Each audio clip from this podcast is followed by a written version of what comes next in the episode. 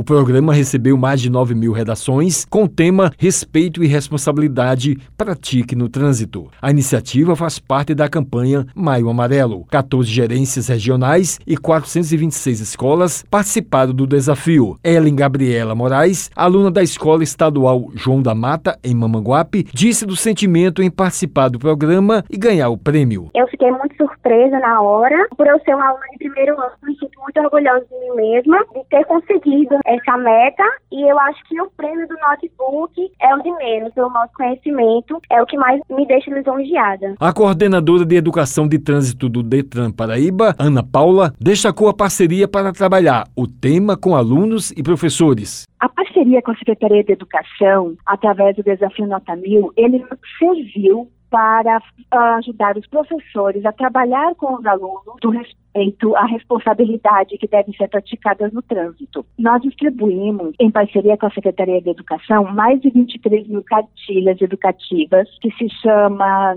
Vou com Segurança, para que uh, tenhamos a consciência de que todos nós precisamos praticar o respeito e a responsabilidade. Esse respeito, essa responsabilidade, ele é responsabilidade de todos nós, não apenas de um ou outro condutor, mas de toda a população que faz o trânsito. Cláudio Furtado, secretário estadual da Educação, Ciência e Tecnologia, disse que a ação cria uma cultura nos estudantes para uma redação de qualidade. O desafio Nota Mil é muito importante porque ele cria cada vez mais uma cultura dentro do nosso alunado para redação de qualidade. Já foi demonstrado no Enem do ano passado. Nós aumentamos as notas acima de 900 pontos. Foi muito importante dentro do Maio Amarelo agora, essa parceria com o Detan e chegou a essa premiação nessa fase de primeira chance. É muito importante porque essa redação ela segue o mesmo padrão que você tem no Enem. Com isso faz com que os alunos eles fiquem treinados. Wellington Sérgio